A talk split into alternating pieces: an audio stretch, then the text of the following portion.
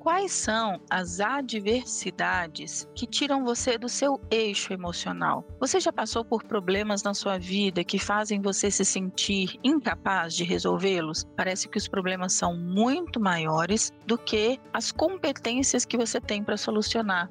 Isso acontece com todos nós. Eu não sei quais são os problemas que fazem você se sentir assim. Como psicólogo, eu ouço muito sobre divórcio, problema de relacionamento, problemas no trabalho, medo de lidar com algum problema grave da família, doença, luto, problemas financeiros, enfim. São muitos os problemas que tiram as pessoas do eixo, são muitas as adversidades que a gente precisa lidar. E tem alguns momentos da vida que parece assim, não vou dar conta, né? Assim, não é muito problema junto. Às vezes são problemas de trabalho, problemas de ordem pessoal, problemas de saúde, problema da família, tudo ao mesmo tempo. E existe aí uma forma de lidar com esses problemas de um jeito mais saudável?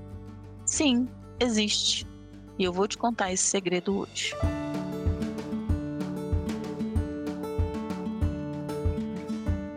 Olá, eu sou a Sheila, eu sou psicóloga e coach. Estou aqui para te ajudar a ter uma vida muito mais leve, muito mais saudável, muito mais feliz. E já vou te contar logo no início o que, do ponto de vista da psicologia, é o segredo para você lidar com toda e qualquer adversidade na sua vida. A gente chama de resiliência emocional.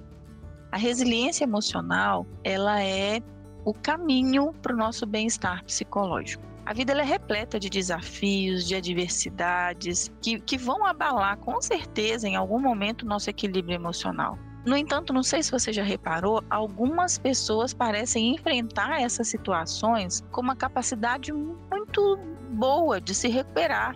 A gente nota que se recupera fácil, que se recupera rápido, que supera as dificuldades. Essa capacidade a gente chama de resiliência emocional. A questão é, Sheila, o que, que é essa resiliência emocional? Ela se refere a essa capacidade de se adaptar, lidar com o estresse, lidar com as mudanças, lidar com as adversidades de uma forma saudável, uma habilidade de manter o equilíbrio, se manter no seu eixo emocional diante das situações desafiadoras, se recuperar rapidamente, mesmo depois de eventos traumáticos ou estressantes. Essa resiliência ela não implica na ausência de emoções desafiadoras ou negativas, né? Não quer dizer que você nunca vai se sentir triste, você nunca vai se sentir incapaz, você nunca vai sentir medo, você não, não tem nada disso, você vai sentir tudo isso. A questão é a velocidade, a agilidade, como você consegue se recuperar de uma forma eficaz, sem deixar assim que essas emoções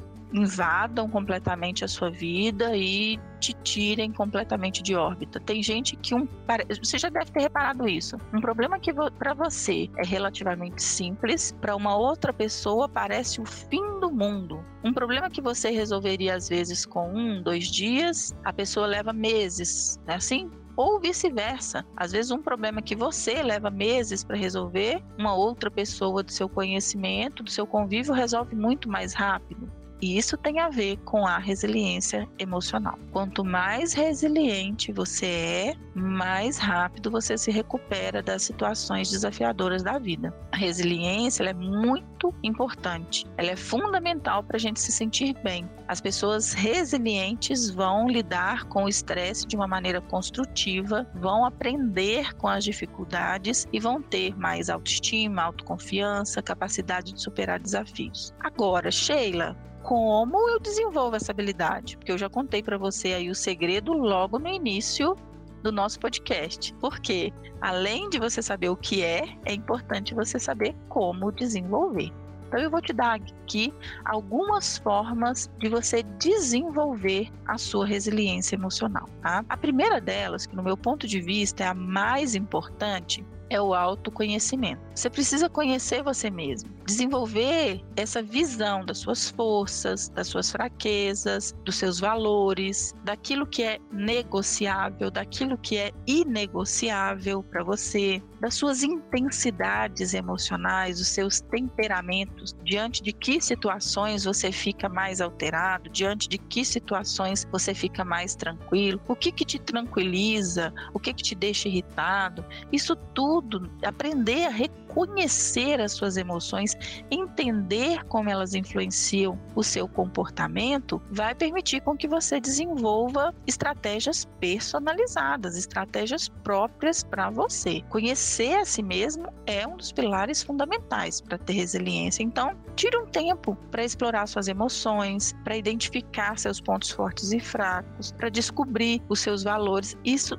esse aspecto do autoconhecimento, a terapia ajuda demais. Isso de olhar para dentro, de se analisar, de se reconhecer é extremamente importante. É, às vezes você vai perceber, inclusive, olha, eu sou muito mais resiliente no trabalho, mas na vida pessoal eu me perco. Ah, com os meus amigos eu consigo equilibrar as adversidades muito mais fácil, mas com meu esposo o negócio não vai. Com a minha esposa eu tenho dificuldade, enfim é, autoconhecimento, ele vai inclusive te ajudar a perceber quais são as áreas da sua vida que são mais desafiadoras para você.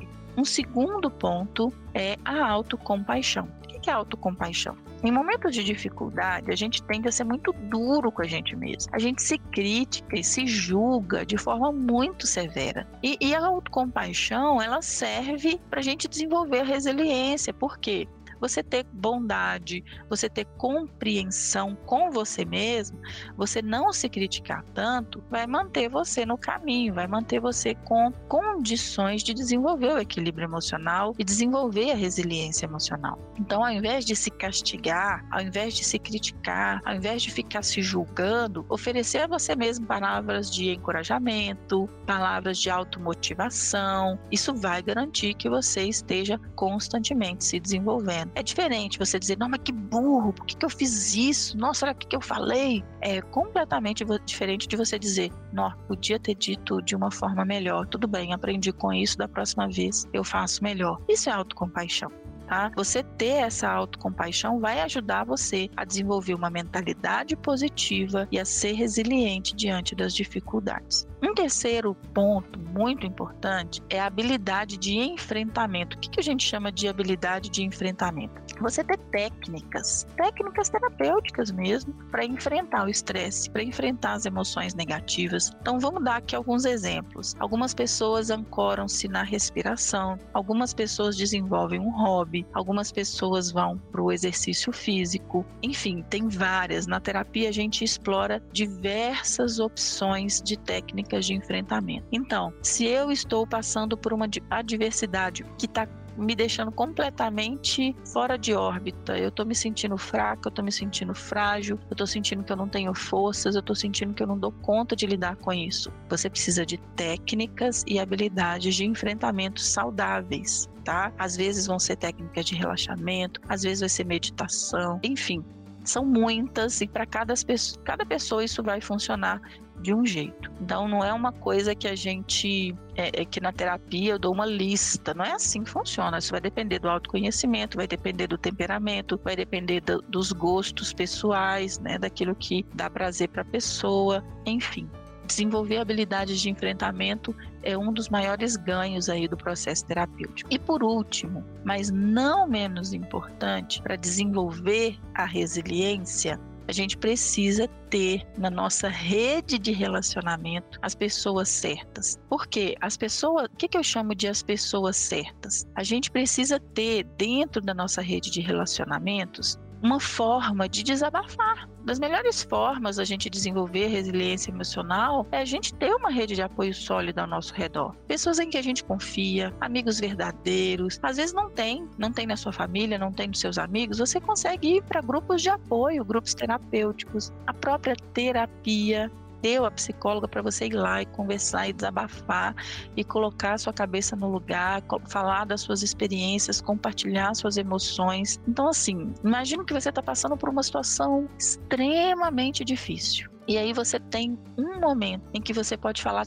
tudo o que você está sentindo, falar tudo o que você está pensando, falar tudo o que você está enfrentando, sem medo de ser julgado, sem medo de ser criticado, sendo acolhido, ouvido, podendo assim respirar e saber que tem alguém ali para te acolher. Isso é muito importante. Isso dá uma sensação de pertencimento e isso também nos fortalece em momentos difíceis. Então eu dei para você aqui quatro formas de desenvolver a resiliência emocional. Então vamos, vamos fazer um resumo. Se você tem dificuldades ou adversidades muito difíceis ali para você, você precisa ampliar os seus recursos internos vinculados à resiliência emocional. Esse é o segredo para você agir de uma forma eficaz, eficiente para sair das suas adversidades. Essa tolerância ao mal-estar, passar por esse momento de uma forma mais saudável. Isso vai passar pelo autoconhecimento, pela autocompaixão, pelas estratégias de enfrentamento, pela rede de apoio, por ter onde falar sobre seus problemas. Com certeza, seguindo esses passos, independente da